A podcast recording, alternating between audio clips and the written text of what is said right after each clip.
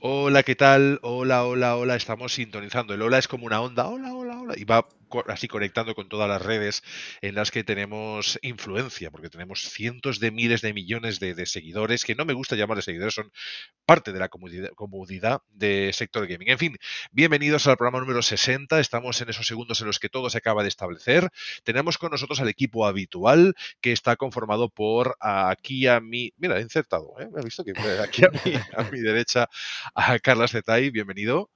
Hola, buenas noches, Xavi. ¿Qué tal? Y aquí a mi izquierda a Sandro Tecnofanés, bienvenido. Hola, ¿qué tal, equipo? ¿Cómo estáis? Y aquí Xavi Capa, de host del programa que maneja estos dos megacracks, intenta ayudarles, pero más o menos ellos me ayudan a mí a que el programa sea lo más entretenido posible. Eh, vamos a darle la intro, como hacemos siempre, y vamos a hablar de lo que hemos jugado esta semana y a pasar a entrar a temas eh, más interesantes. Si la recupero, le doy.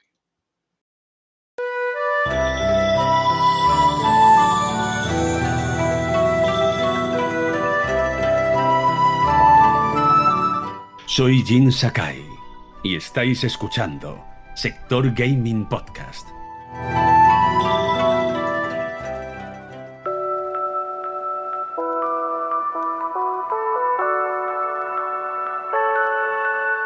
Estáis escuchando Sector Gaming Podcast.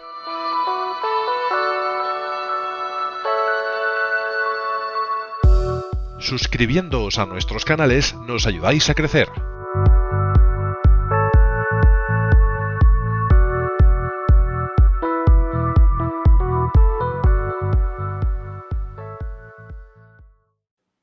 Pues ahora sí podemos dar por iniciado el programa número 60, número redondo, bonito, donde los haya, con un total de, si no estoy mal, más o menos, porque a veces hago cuentas, pero estamos alrededor de 80 programas entre los numerados y no numerados, por lo que es una cifra muy bonita. Eh, bienvenidos amigos, bienvenidos a este programa, humilde programa sobre videojuegos, en el que siempre empezamos preguntando a nuestros compañeros qué han jugado estos días, que sea digno de mención. Carlas Zetay, ¿qué has tocado? Porque la lista es larga, por lo que pude ver el otro día. Por WhatsApp? Pues eh, es que he estado, eh, cuando tengo estos espacios entre juegos, que digo yo, pues aprovecho para jugar esos juegos indie cortitos que, a mí me gustan muchísimo.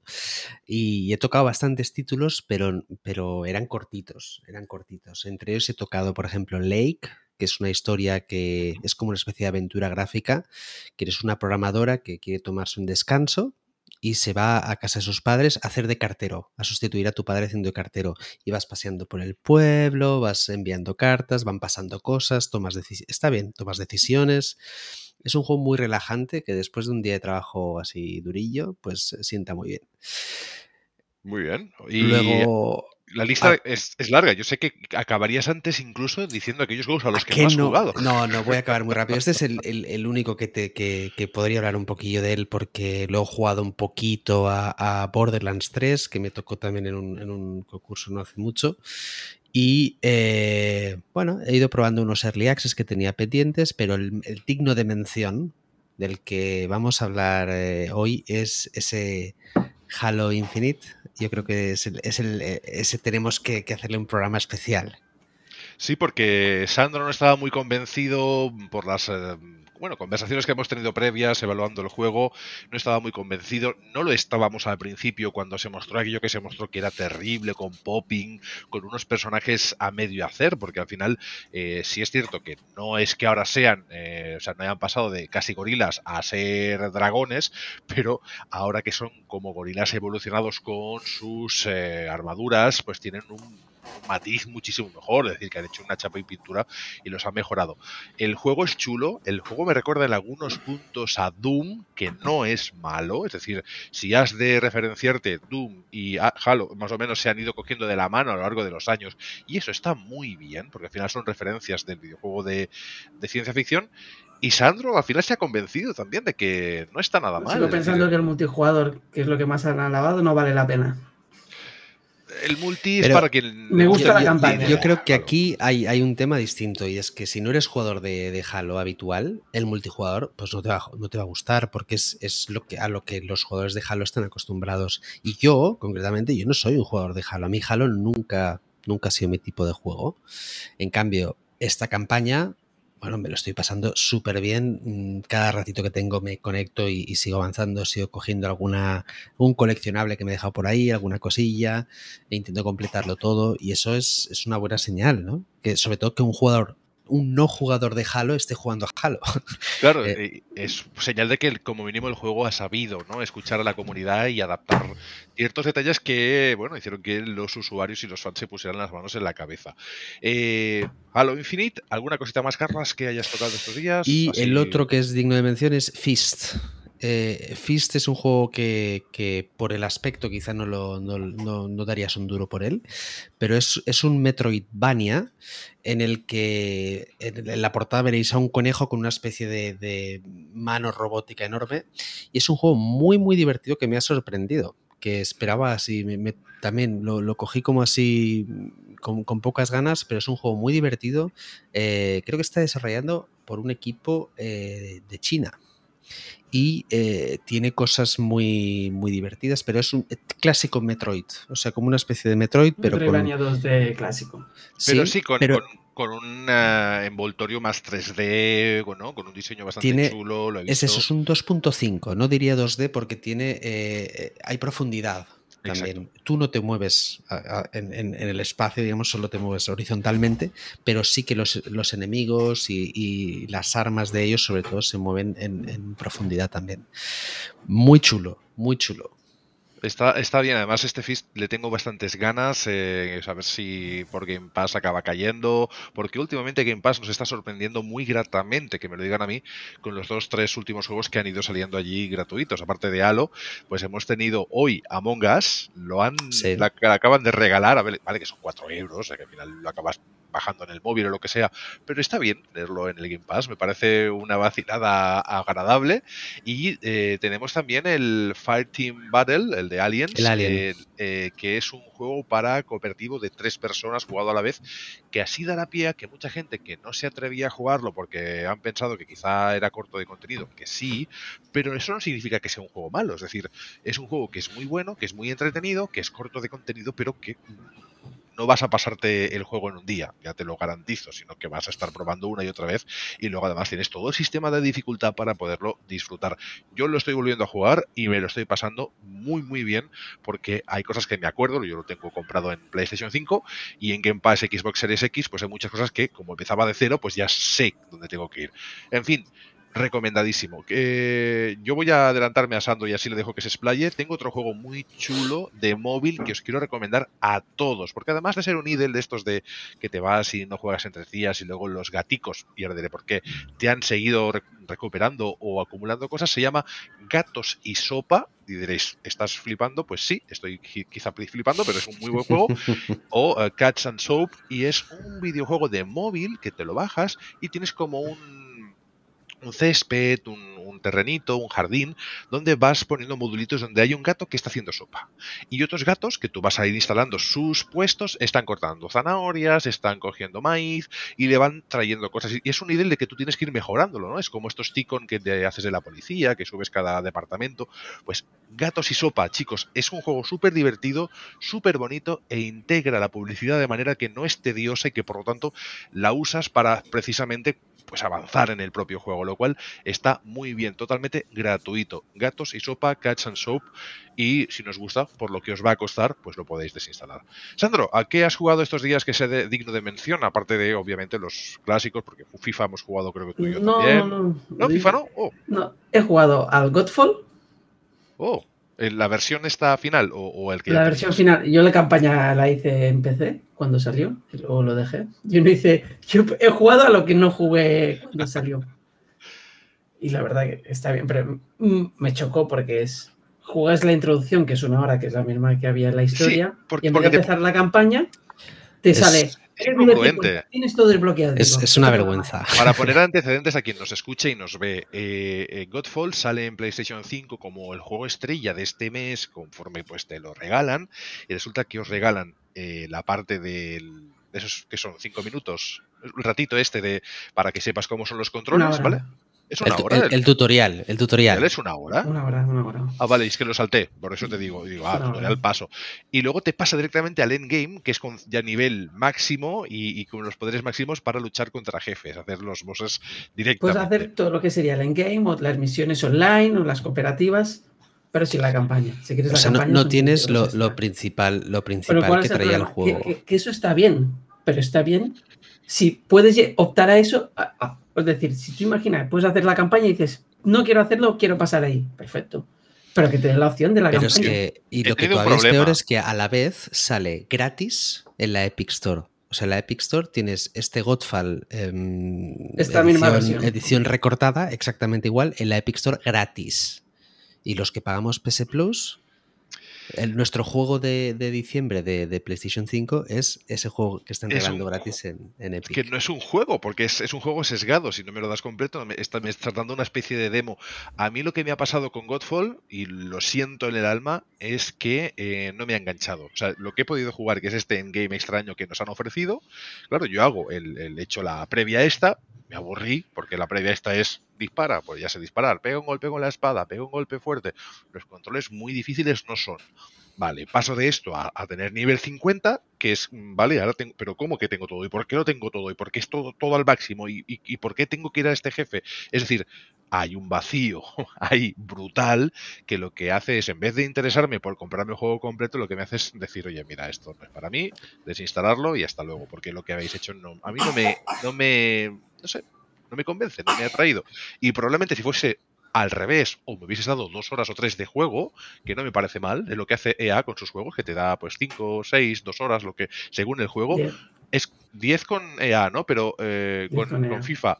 Pero hay otros que ha, hecho- ha puesto menos, o son juegos distintos, o no lo ha hecho, pero Ah, luego ha hecho después. siempre 10, excepto en el Star Wars eh, Jedi Fallen Order, porque con Te lo 10 pasas. horas. Te lo pasas. no sé que me paso el juego entero. En fin, que Godfall no me ha acabado de convencer y me sigue pareciendo un juego que le falta algo de carisma. Yo el personaje que llevaba, una especie de, de avatar con un, con un casco de león o un león metálico, no sé, le, le falta algo. Y, y con esto, en vez de ayudar, mm, creo que no se están ayudando demasiado. Lo que quieren es venderlo, en realidad, y esto no está ayudando a venderlo para mi gusto. Luego, En fin, tenemos por aquí a, a Martincho que dice Sí. buenas noches, cracks. Saludos, Martincho, gracias Saludo. y bienvenido al chat. Y Miguel Cruz, que ahora te pincho enseguida al chat. pues he jugado también a un juego de móvil. Y es que probé el, a- el Apple Arcade, que no lo había probado aún y tenía tres meses gratis. Digo, va.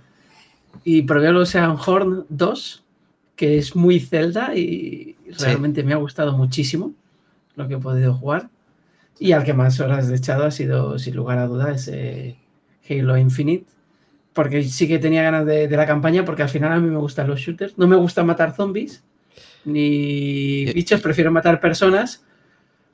Pero la campaña está. Me entretiene Yo- incluso más que la de Doom, porque no es tan me, frenético. me atrevo a decir que de los tres shooters que han salido en el último mes o en los últimos dos meses, es el mejor shooter de los tres. Eh, tiene una campaña que tiene mucho carisma. Esta campaña, siempre hablamos del carisma, ¿no? Como algo muy, muy- Y es una campaña que te engancha, que te hace querer ir. Es de esos juegos que dice Xavi siempre, quiero volver a casa de Que trabajar te lo pasas para bien tener porque, esos, porque esos aparte 10, te 15 ríes. minutos, aunque sean 10-15 minutos, el te metes a, conseguir cualquier tontería, ¿no?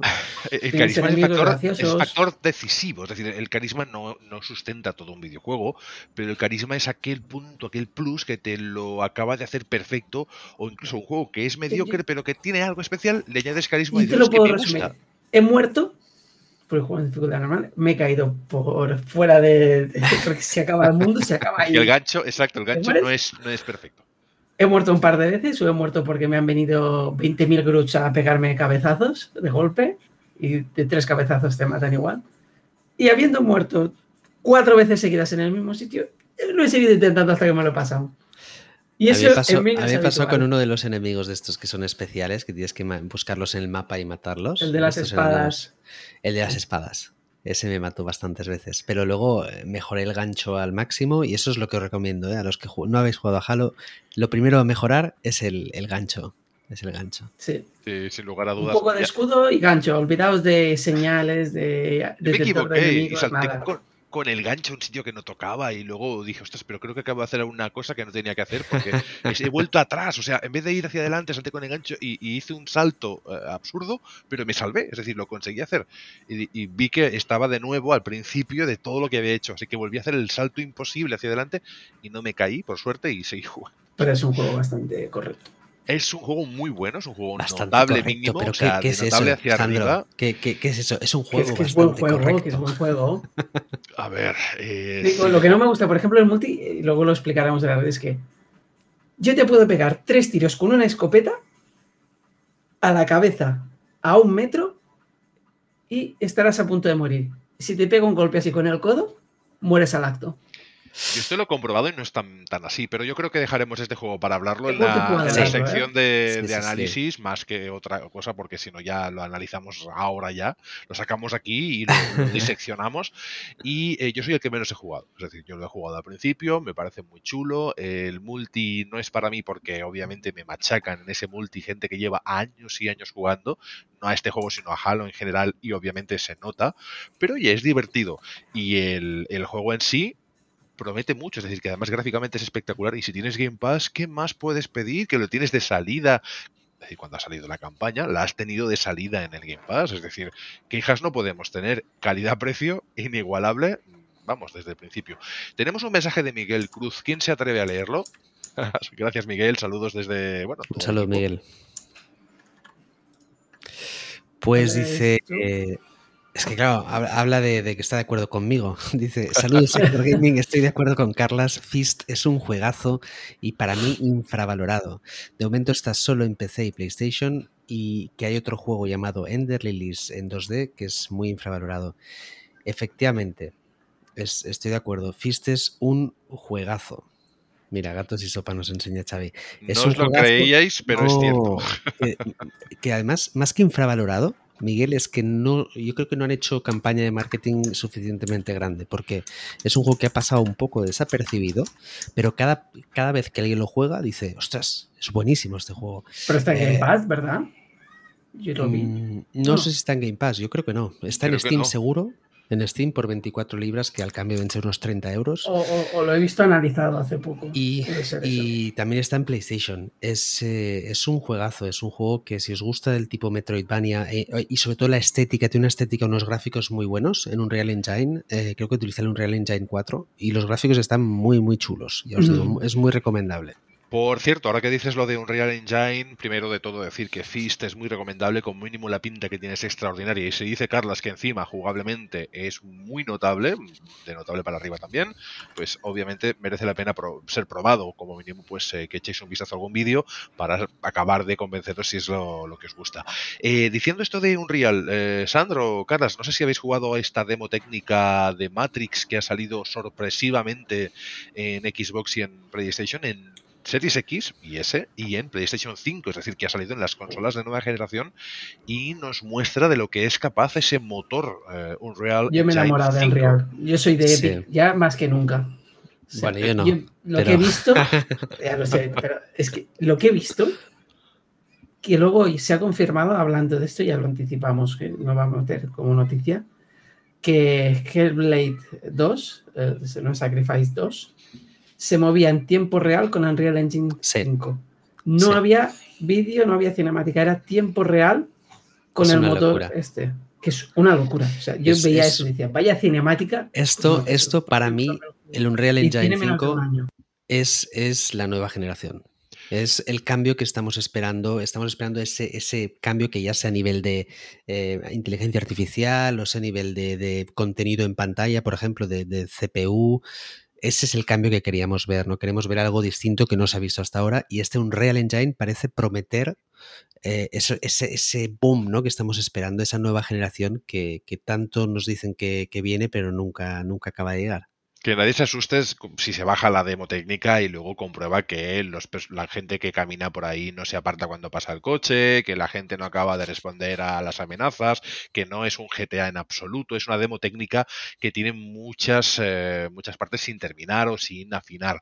Sin embargo, en cuanto a lo que es el gráfico, lo que son las sensaciones de fotorrealismo en lo que la ciudad que se muestra son espectaculares. Es decir, eso está muy, muy bien logrado. Lo que pasa que luego te das una vuelta por allí y no hay gran cosa que hacer. Es decir, te das un paseo, el vehículo responde un poco, bueno, se nota que eso es una demo técnica.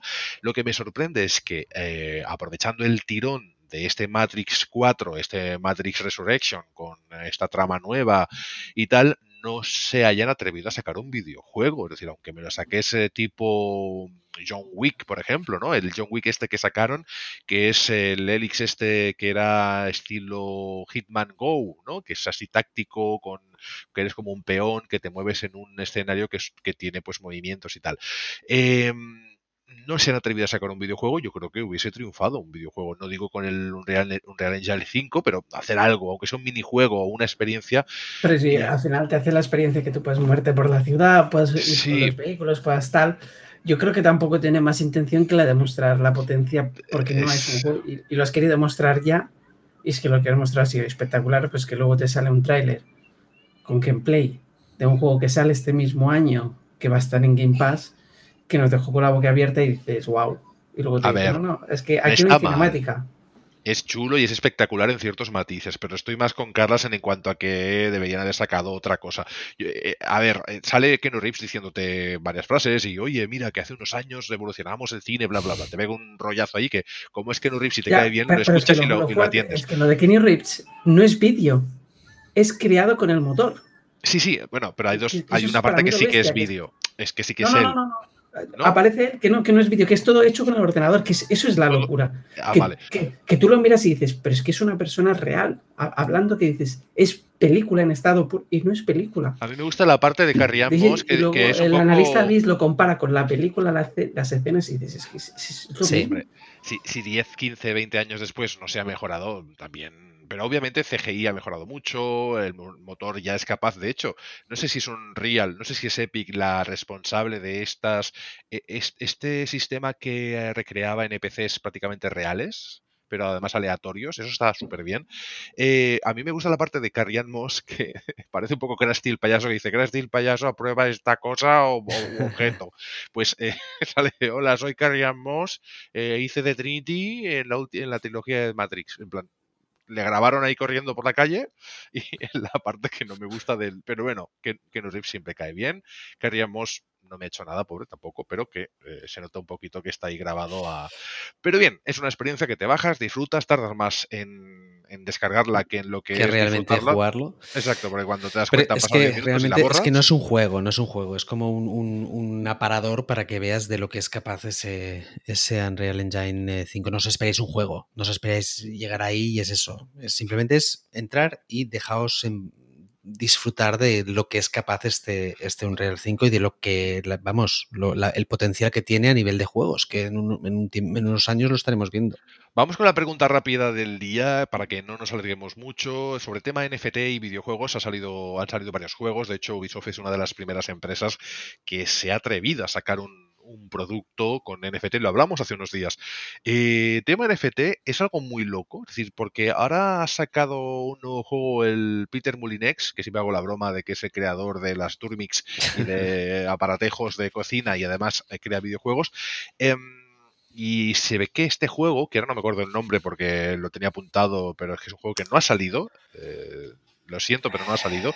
Eh. Y, y si no googleo enseguida, o si me lo googleáis vosotros, pues fantástico.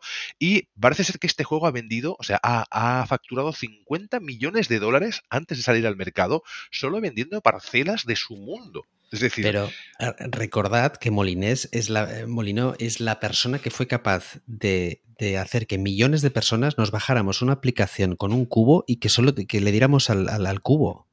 ¿Os acordáis? Para minar el cubo. O sea, estamos como tontos dándole al móvil. Y eso lo ha conseguido un tío que luego el regalo era una tontería, ¿no? Pero. Y a ver, el primero que conseguía llegar hasta el fondo cubo, pero todo el mundo le estaba dando. Al menos se bajó la aplicación para ver lo que era. Pues eso es, Peter Molino. Eh, Legacy se llama el juego. Eh, eh, por lo visto han vendido en, parcelas del propio juego pues unas barbaridades, además pagadas con criptomonedas y va a generar, se va a crear su propia criptomoneda y que tú vas a poder comprar terrenos allí por una millonada y alquilar esos terrenos a usuarios que se van a poder a, se van a poner ahí o van sí, a poder hacer gilipollas. Yo ya no sé, el tema de NFT, yo la verdad que lo que es entrar a un videojuego a trabajar en Ubisoft se han quejado empleados del sistema este. Es que es Y hay mucha polémica porque, por ejemplo, luego está el creador de Fable que también los ha defendido y que ellos quieren meterlos en Fable. Bueno, pero Fable, eh, el creador de Fable, estamos hablando de Peter Molina. Eh, sí, sí, sí. Peter Molina es. Eh, Fable. pero, pero el nuevo Fable no sé si está Molinex. No, no Yo le sigo llamando Molinex, perdonadme. No, que dijo que lo defiende que se metiese en ese juego también. Evidentemente, Microsoft es de los pocos que de momento no quiere saber nada de los NFTs.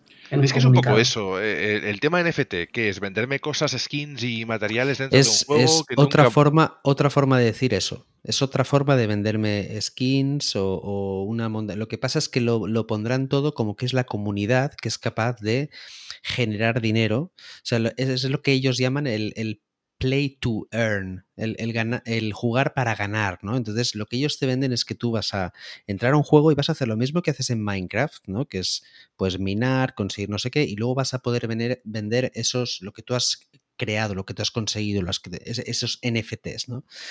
Eh, pero en el fondo es solo otra forma de monetización. Y el, para mí el miedo que trae eso es que es una forma que no está regulada es una forma de monetización que no está regulada. Así como estamos empezando a ver cómo esas loot boxes se están empezando a regular ahora mismo, pues ya ven que eso a lo mejor no les da resultado, entonces empiezan a meterse en un terreno que, no tiene regulación, que no, que no hay leyes. Entonces, a mí ahí está el miedo para mí. Es quién va a regular eso, cómo lo vas a controlar, cómo vas a hacer que los niños no accedan a, ese tipo de, de transacciones. Eh, veremos. Yo le diría a Ubisoft que por favor, por favor, primero haga buenos juegos de nuevo y luego se ponga a hacer experimentos con la gaseosa, porque yo al final eh, el tema NFT lo puedo entender si estás plenamente dedicado a ello o si eres un creador de videojuegos como en su momento lo fue el señor Peter, eh, porque obviamente, pues bueno, él está semi retirado, luego volvió, luego desapareció del,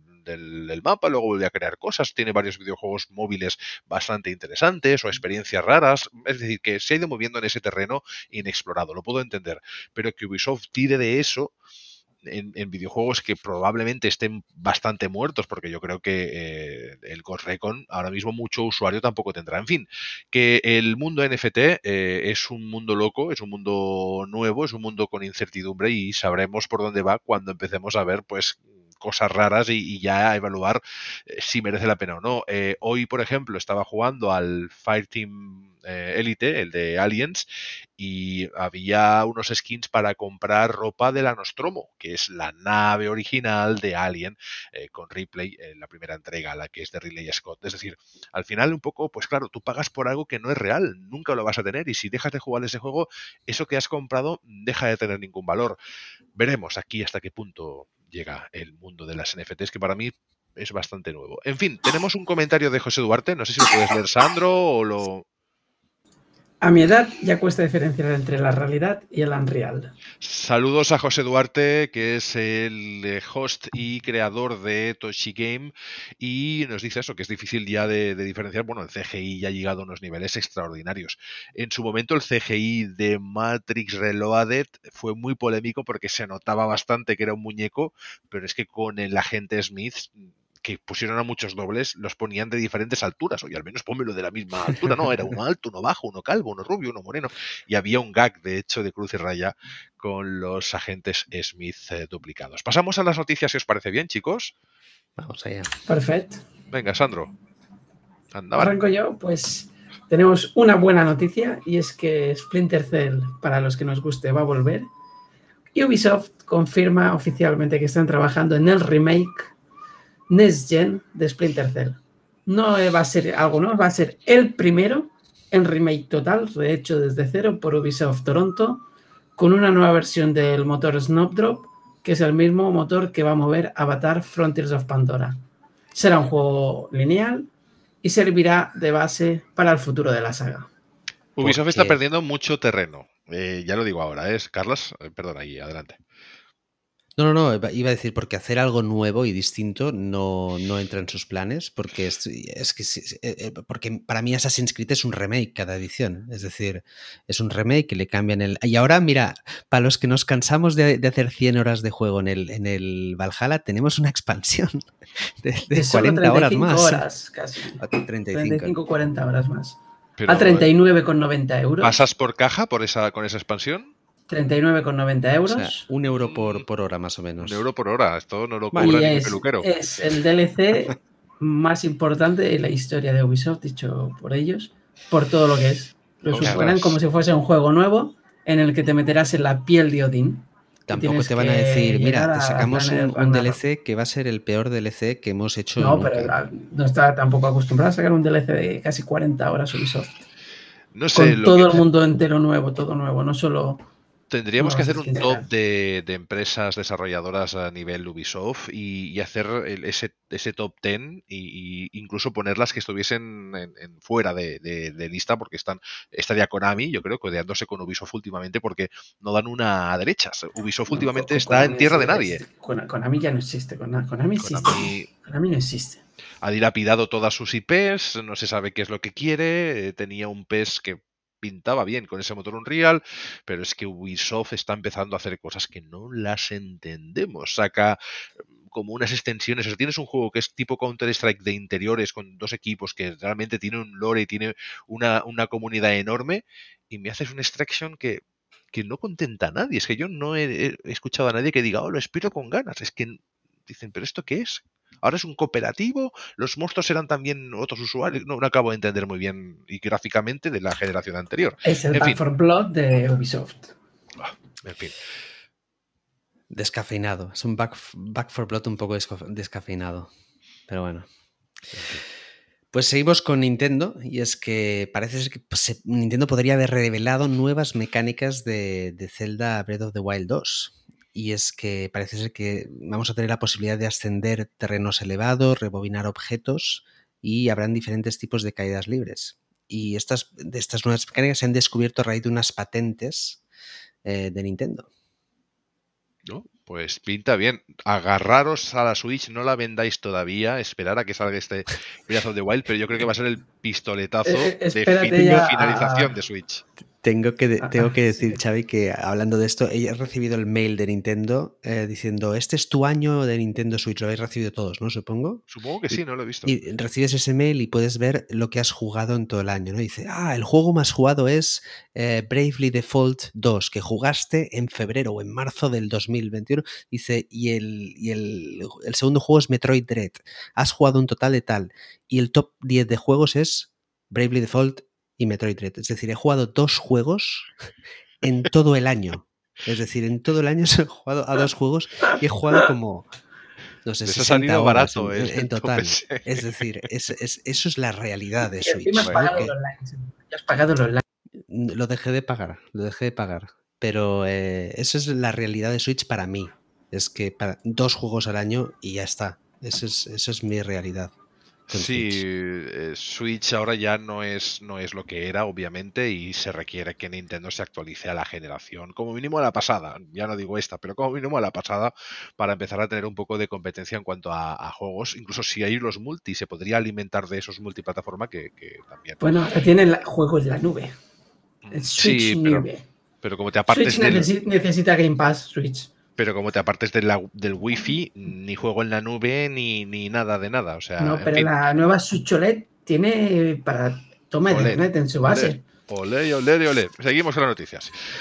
Tenemos que, en este caso, el videojuego más vendido de la historia, que creo que tu hijo es un experto jugador, también conocido como Minecraft. Minecraft.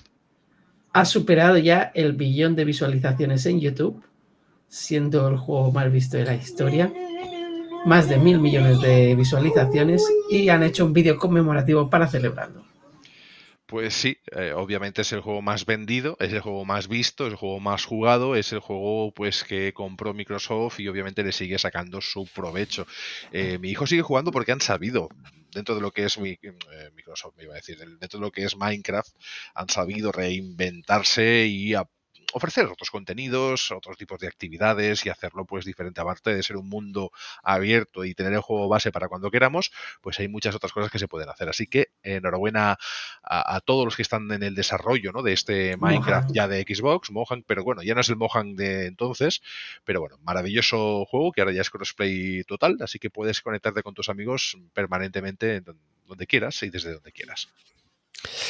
Y seguimos con, Microsoft, con declaraciones de Microsoft, que es que eh, se lamentan de haber cerrado las puertas a, a Grand Theft Auto 3 en, la Xbox original. Y es que en, su momento los ejecutivos dijeron que no creían que el juego iba a poder hacer la transición desde, desde los 2D. Y, además básicamente... podía haber sido un juego exclusivo de, de la primera Xbox. Rockstar se lo planteó como empresa americana, vamos a sacar un juego. No, no, esto de 3D vosotros no, no sabéis. Pues para PlayStation 2 y todos ya sabemos el resultado es eh, Grand Theft Auto 3 y lo que supuso para la industria del videojuego. Sí, la verdad que eh, el paso del 2D al 3D en muchos juegos supuso el final de sagas. Yo me acuerdo, Carlas, tú que eres así también, tienes un poco menos edad que yo, pero ahí estás.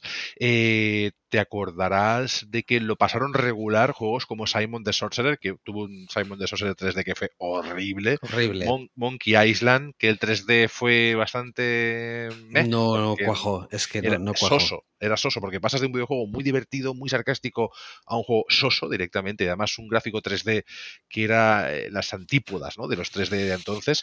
Sin embargo, tenemos el em, Green Fandango, que fue de los primeros juegos en 3D exclusivo, que fue increíblemente bueno. ¿no? Fue muy difícil ese traslado. Muchos juegos quedaron ahí, muchas IPs no se volvió a jugar. Eh, Broken Sword, me acuerdo, o en su momento eh, también las sagas tipo Indiana Jones eh, de aventura gráfica. Esos juegos, las aventuras gráficas, sufrieron mucho ¿no? ese cambio y muchas quedaron, si no en el olvido, pues en las estanterías como reliquias. Pero bueno, el cambio a 3D pues nos ha traído eso, un GTA que no acabó en Xbox pues mal. Luego tenemos Battlefield 2042, que sigue intentando volver un poquito y metieron ese modo avance de nuevo ya en el modo portal para que la gente se encuentre un poco más cómoda. Y ahora de manera temporal, aunque es algo que va a llegar en breve, en poco más de un mes, han añadido las partidas de 64 jugadores en los mapas algo más pequeños para que el modo guerra o para que el modo avance sean como en los clásicos Battlefield y la gente no tenga esa sensación de ir perdido en un mapa caótico con mapas caóticos con no solo 20.000 puntos, son mapas caóticos, mapas que se han hecho, no sé, pensando en qué. Pero Era un Battle Royale. Está clarísimo que en un Battle Royale, porque son.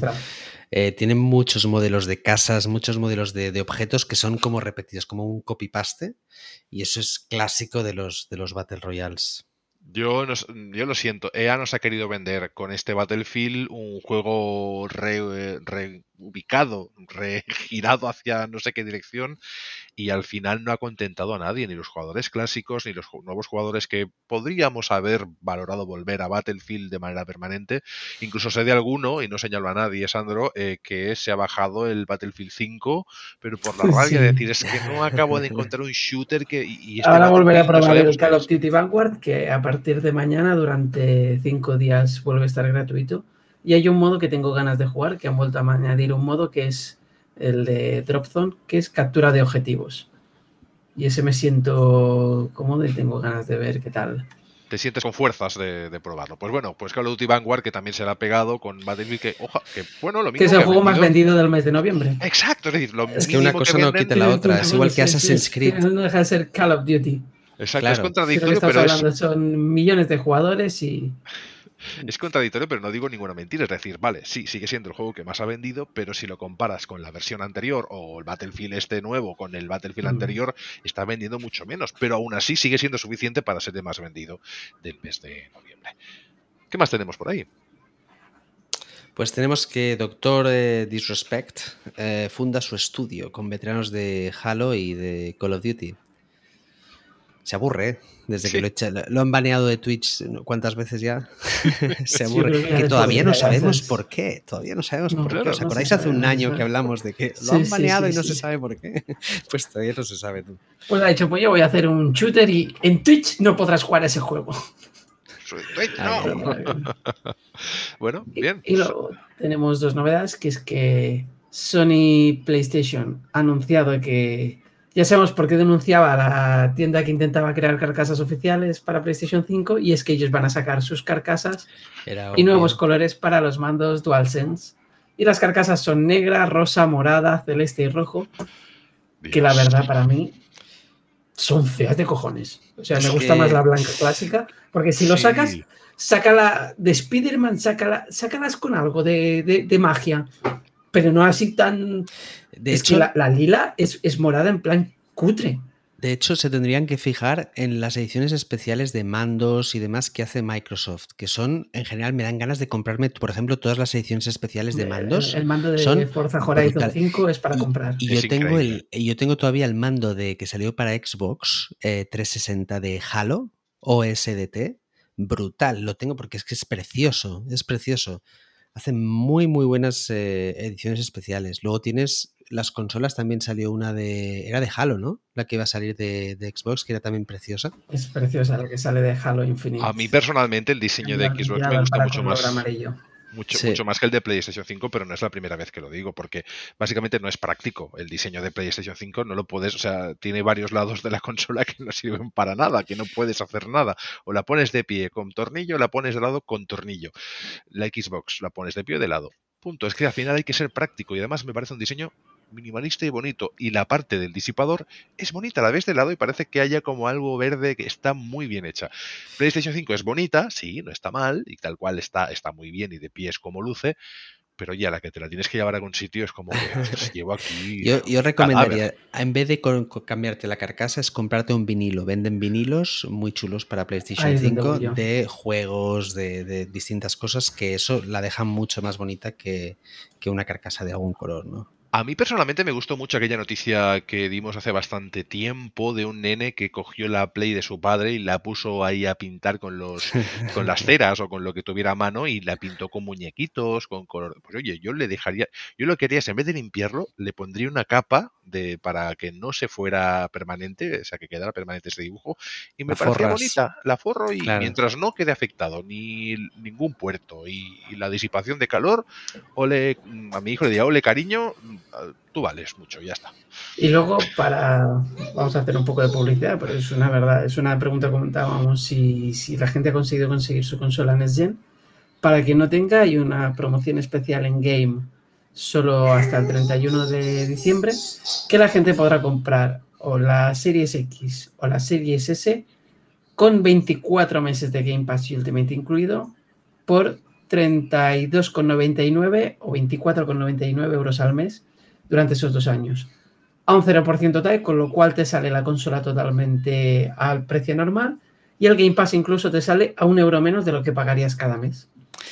Que recordamos que esto se anunció cuando se, cuando se anunció Xbox eh, Series X, como el Xbox eh, All Access, creo que se llamaba, Correcto, y eso eh, no lo habíamos tenido en España. Creo que tuvimos una época que también se ofreció, pero fue muy corta y son muy buenas noticias que, que te puedas hacer con una consola por 30 euros al mes y sin ningún tipo de intereses.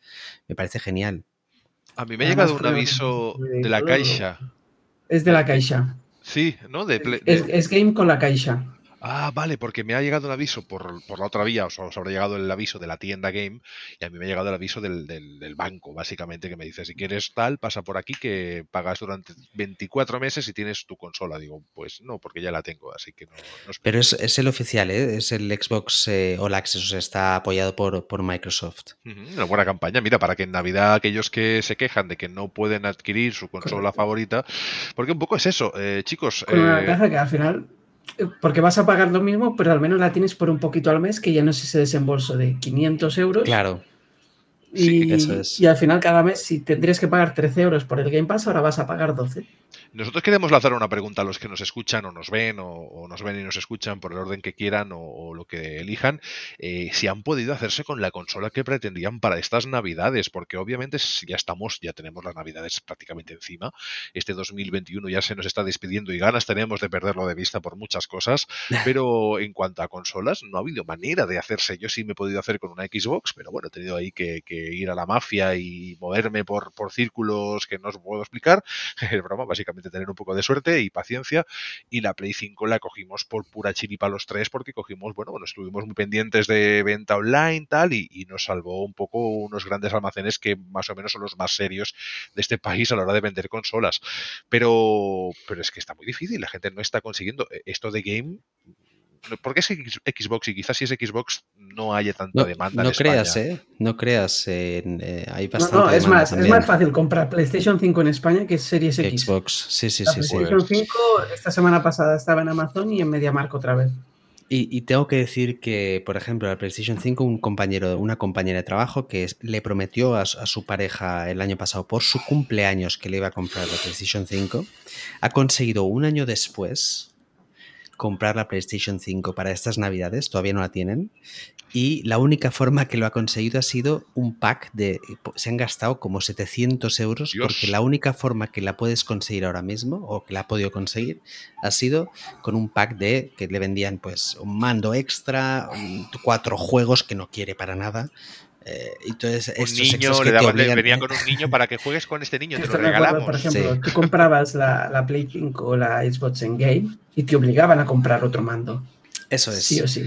Es una, es una forma como de hacerte, de ganar más dinero eh, a base de, de meterte más cosas en el pack. Y no la vendían por separado. 700 euros, madre mía. Yo si quieren, Sí. mira, les vendo la mía, me cojo yo una más de 500 y les vendo la mía por 699 o un euro. En fin, que, que no, que está muy difícil, que obviamente esperemos que aquellos que estéis buscando consola la encontréis. Si la tenéis que comprar de segunda mano, pues bueno, la podáis comprar. Yo he visto muchas vendidas de segunda mano que están a buen precio, porque hay gente que la compró y bueno, no es lo que esperaban. Eh, Hay gente que compra la Xbox y no, o vienen de Play o el menú no les convence. A mí me parece un menú muy sencillo de entender. De hecho, para mí es mucho más sencillo probablemente el de, el de Xbox que el de Play, que es heredado de aquella PSP. Acordaros que hubo tanta crítica, refinado obviamente y mejorado, pero eh, el de PlayStation a veces, yo, por ejemplo, el ejemplo lo tengo con mi padre. Mi padre la Play eh, tardó, tarda y a veces se confunde en salir y coger cosas porque no es del todo fácil para alguien que no está acostumbrado. Y Xbox enseguida. ¿Por qué? Porque cada cosa te lo dice enseguida lo que es. Si lo quieres desinstalar, si lo quieres cambiar, si lo quieres mirar, si quieres ir. En fin, que Xbox eh, es una consola tremenda que esperemos que podáis conseguir y PlayStation 5 es una consola tremenda también que ojalá también tengáis todos aquellos que la deseéis comprar o regalar. En fin, que ha sido difícil, ¿eh? Yo ya te digo, la Play 5 tuvimos suerte porque fuimos de los que nos lanzamos de cabeza y sé que mucha gente lo que hizo fue esperar. Voy a esperar para... Pero es que Nosotros si el primer día que se podía... aparte de casualidad, que fue que lo miramos y yo te dije, escucha, capa, he abierto MediaMarkt y me sale para comprar, ¿qué hacemos? Clic. Y a los 10 segundos lo habíamos Comprar. comprado los dos. Sí, sí, fue. ¿Qué, qué hacemos? ¿Qué no hacemos? Me preguntarás Yo más tu- tuve bastante suerte, la verdad, porque en, en Inglaterra estaban, había muchas, eh, muchos scalpers, ¿no? Muchos de estos eh, robots eh, comprando consolas a saco. Y conseguí una consola en una tiendita que, de electrodomésticos, creo que, que fue, que no, que no son mucho de, de consolas, pero bueno, la conseguí y, muy bien, muy bien. Ellos no sabrían ni por qué la habrían comprado. ¿Por, por qué, por qué hemos comprado esto? Pues llegaste tú y dijiste, lo han comprado porque era para mí. Gracias. Efectivamente, Sí, sí. efectivamente. ¿Qué más noticias Bueno, quedan? ¿Quedan cositas? Nada, o- nada, solo comentar muy rápidamente que tuvimos los Game Awards la semana pasada, hace bastantes días ya, o sea, no vamos a, a- ya No. todo el mundo sabe quién ganó, No vamos a decir que acertamos. pero el fue casi 90%. pleno, casi, casi un pleno al 15, ¿no? Como se dice, eh, ganó eh, el juego que, que tan- tanto Xavi como yo comentamos que queríamos que ganara, que era ese It Takes It Takes Two, sí, yo lo llevo diciendo... Otra vez, todo el menos los youtubers. El, Sí, el que no era, sí, el sí. que no se comprendía que estuviese en esa lista era, era Resident, Resident Evil, Evil. creemos. Yo creo que tenían que haber puesto ahí un Tales of Arise o, o quizá Sí. Horizon, porque luego, curiosamente, Horizon 5, o de Forza Horizon, me refiero, Lo em, ganó todo. Lo ganó todo en, su, en, en, en, en las categorías que estaba nominado, sí. Decir, y yo creo, ¿sabes qué? Que yo creo que eso fue un poco porque se dieron cuenta que habían cagado, le habían metido la pata hasta el fondo y dijeron, vamos a darle todo lo, todo demás, lo demás, porque tendría que haber estado en, ese top. Es como 10, en los. Oscars, ¿no? Que, que, es top que la mejor Sí. película la gana la que toca y luego la Eso que es. realmente es buena porque no ha llegado, Eso porque es. vete a saber, gana sonido, maquillaje, guion, eh, director. eh. Yo os animo a recuperar el programa en el que analizamos It Takes Two, que creo que ya dije que iba a ser el juego del año, o que tenía que estar nominado, ¿eh? No el anterior, Porque el, sí. el- el en el que hablamos de Take Two, eh, de Sí, It sí, Takes sí, Two sí. en su momento. Yo me acuerdo de esa, porque dije, hostia, me lo he pasado muy bien. Y dices, es que es juego del año. Es el juego Y del dices año. que yo me he divertido un montón. O sea, me divertí tanto. Sobre Sí, todo sí, una sí. cosa, eh, dudo que ahora se atrevan a cambiar el nombre o a entrar a saco, porque acordaros que hablamos la semana pasada, eh, os, os recomiendo que escuchéis el programa, que hablábamos de esta demanda, ¿no? De Take Two, ahí Takes Two, porque se parece mucho el nombre cuando no tienen nada que ver. Es como si dices, vale, Apple, and Apple, que se ya, ya tuvieron sus problemas en su momento, pero uno es una empresa de, electro- de electrodomésticos, electrónica, etcétera, y de eh, informática, y otra es una empresa de música, con sus idas de olla en su momento, porque eran los Beatles, pero ya está.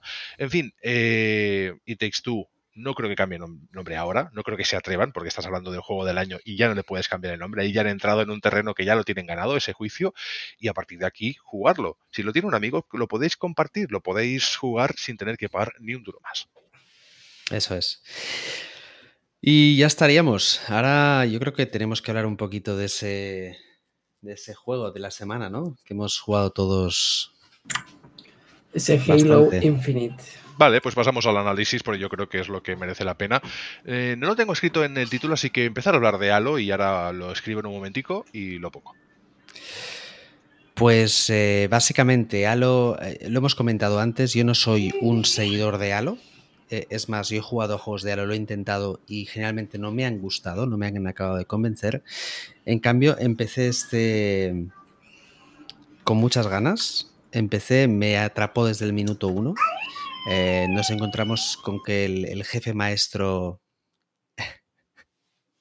No os preocupéis. Nos Halo. encontramos con que efectos, efectos sonoros, sí.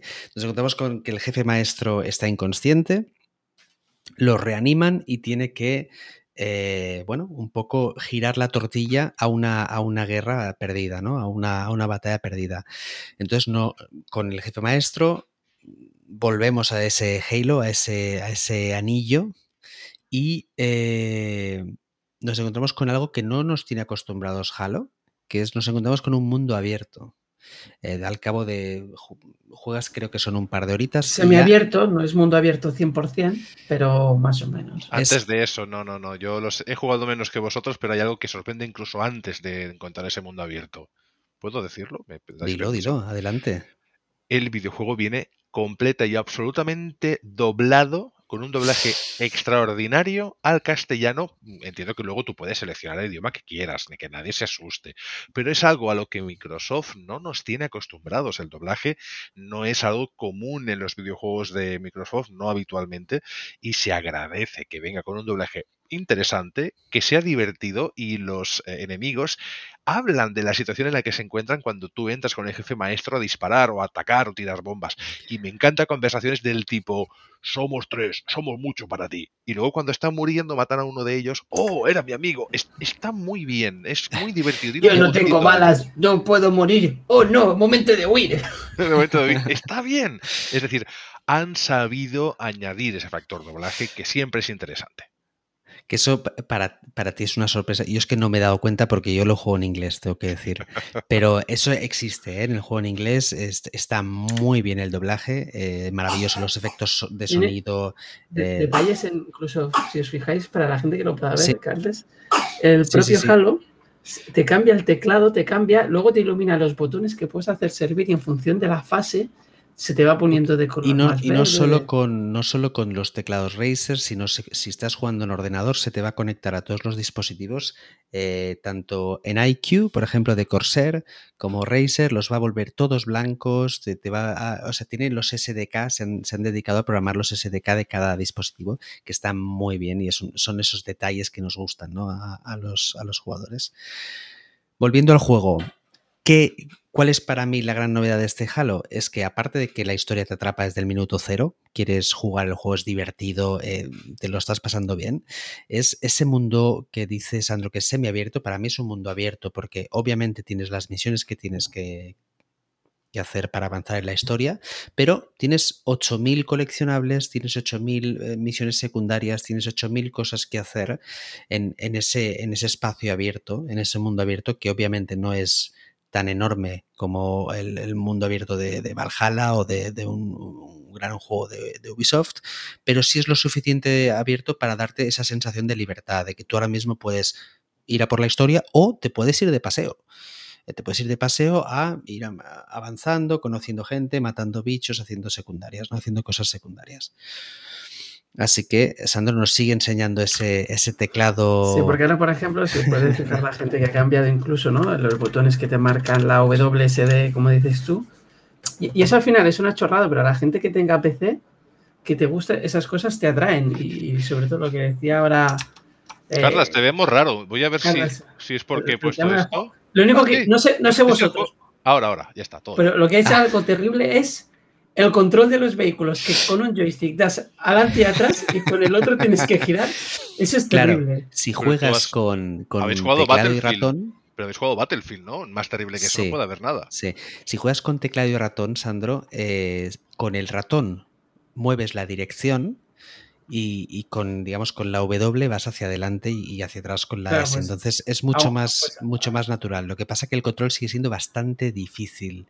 Eh, es bastante en los vehículos. Eso, es, es, bastante difícil, pero a mí me, me gusta, ¿eh? No, le da un toquecillo. Ahora acabas volcado en el 70% de las veces te acabas volcando. Eh, está consiguiendo mantenerse en la carretera para aquellos que no lo estén sí, viendo. Sí. Lleva, eh, Sandro, lleva, toda la tarde practicando para hacernos esta demostración ahora mismo. Para los que nos escucháis, ahora mismo Sandro nos está mostrando gameplay de Halo Infinite con eh, vehículo, conducción y ahora está yendo en primera persona a una especie de mina o, o unos, unos cañones por ahí con montañas.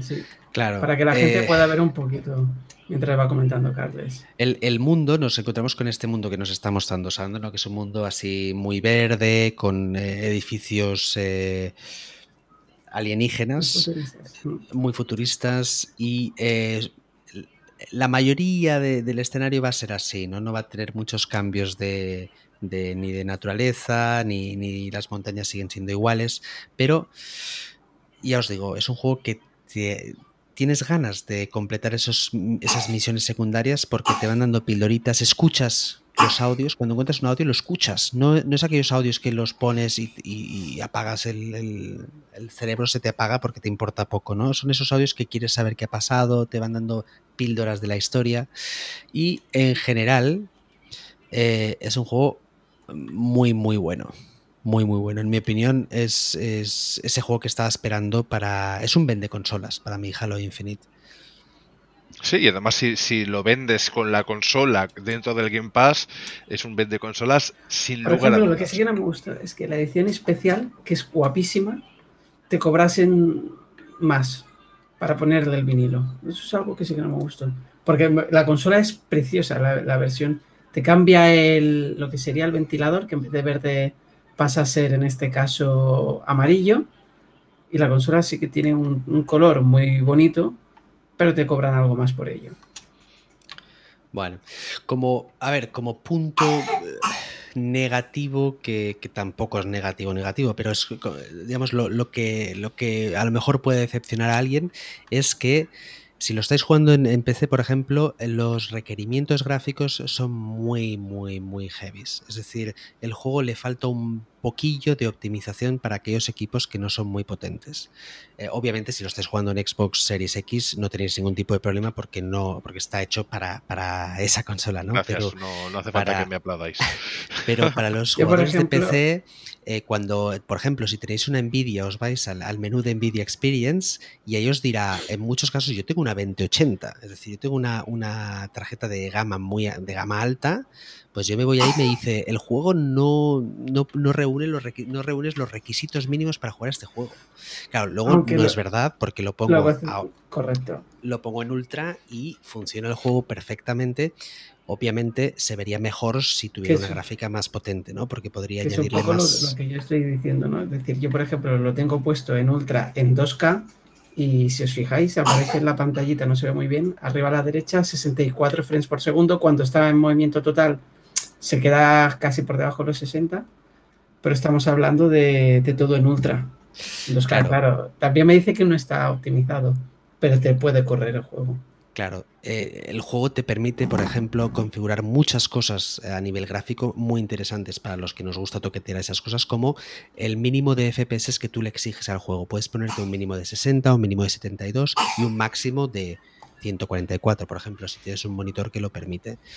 Eh, se quejaban mucho cuando vimos hace, hace un año esa presentación y vimos ese, ese Halo Infinite, eh, se le veían las costuras por todos lados, eh, hasta el popping, esa montaña que aparecía de pronto, ¿no?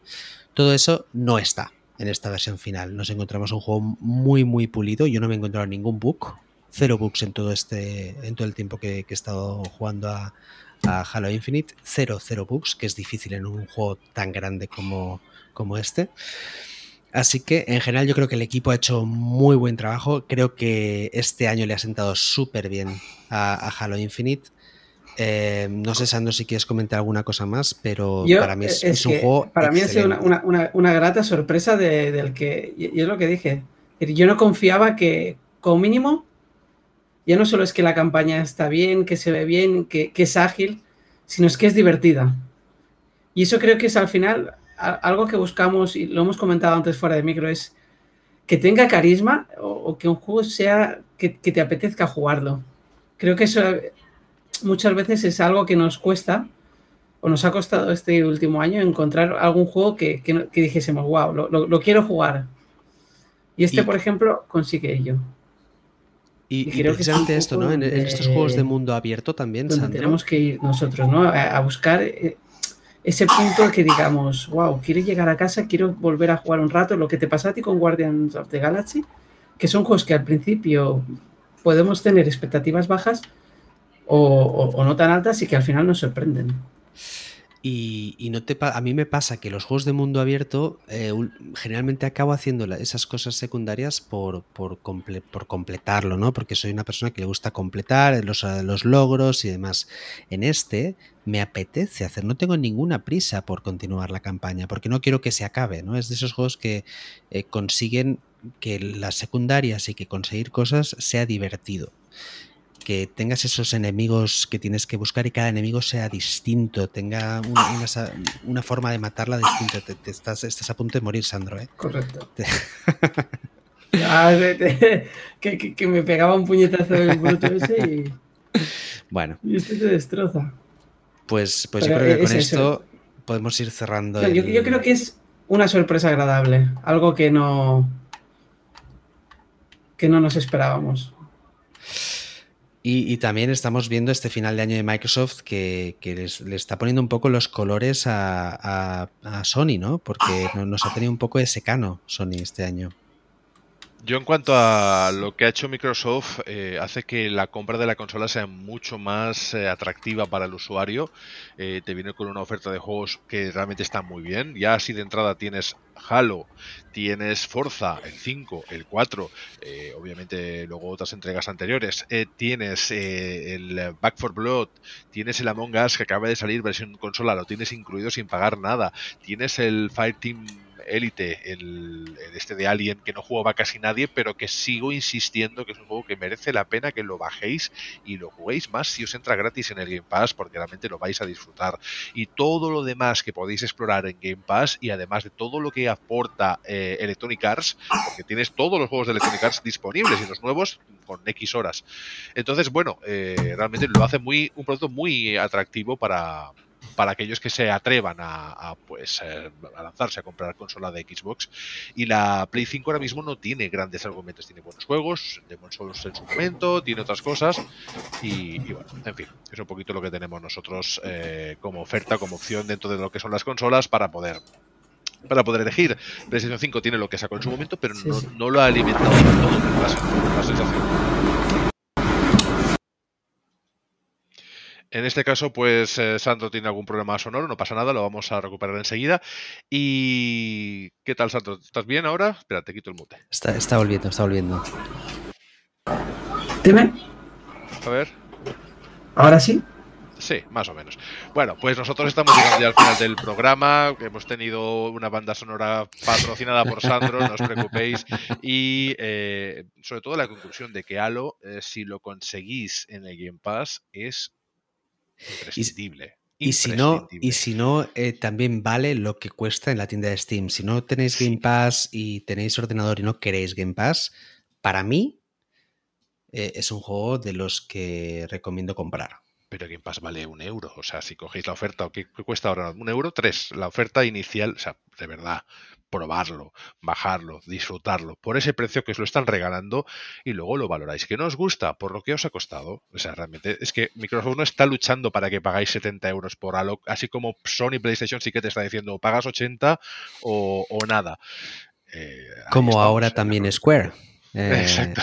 Square que ahora quiere cobrar a los usuarios de PC eh, Forspoken Quiere, nos va a y- cobrar sí o a sí. cobrar Forspoken y, y Final Fantasy VII, el juego que ya hemos jugado varias veces en, en- en los últimos 20 años, eh, lo van a cobrar a, a 80 euros y solo va a salir en la Epic Store. El- eh, va a tener un, un año de exclusividad.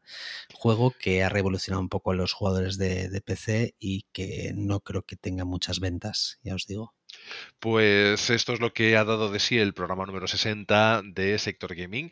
Eh, Halo Infinite. Halo es, eh, siempre recomendable, pero Infinite, esta nueva entrega, lo es y mucho. Eh, todo lo que tenéis en Game Pass, lo último que ha ido saliendo, la gente está sorprendida porque está, está siendo muy bien alimentado y en breve, no sé si ya será, ya será en 2022, pero en breve nos va a venir Stalker 2, que tiene una pinta espectacular. He visto unos trailers con gameplay. En abril. en abril. Pues, pero está- ya han anunciado que va a estar en Game Pass de salida. Por lo tanto, eh, como mínimo vais a- tener un juegazo en abril, pero es que hasta entonces y cada semana, como mínimo, cada 5, 6, 7 días, es decir, cada semana más o menos, suele haber juegos nuevos y a veces te ponen tres o cuatro de golpe con indies, con de todos los palos, con eh, juegos más alternativos, juegos más triple A, juegos más curiosos, juegos más antiguos, pero todos de buenísima calidad y luego los va renovando, obviamente, mm, pues periódicamente. En fin, que merece la pena este Game Pass, está muy bien, cosa que mm, Sony no acaba de aprender, ¿no? Lo de esto de que eh, si haces un producto o haces una especie de, ¿no? de Game Pass a tu manera, no metas tus propios juegos o lo hagas eh, cuando ya no le interesan a nadie, me parece. En fin, que son políticas distintas y en esto eh, quien gana con, con todo eso son los que usamos Game Pass, sin lugar a dudas. Eh, pues nada, chicos, os dejo que despidáis el programa. Yo me quedo aquí, os digo que hasta la semana que viene, pero la frase es vuestra. Pues sí, pues una semana más y ya sabéis que si sois de juegos, Sois de sector gaming. Venga, hasta luego. Hasta ya. hasta la semana que viene. Chao.